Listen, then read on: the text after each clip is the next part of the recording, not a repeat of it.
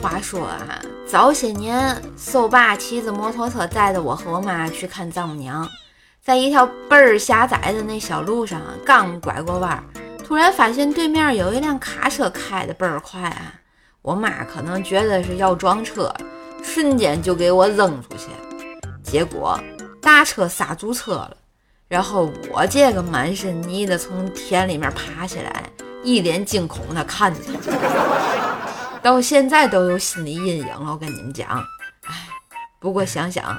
当时这母爱还是挺伟大的哈。嘿，兄弟姐妹们，别光听啊，喜欢记得订阅五星好评啊。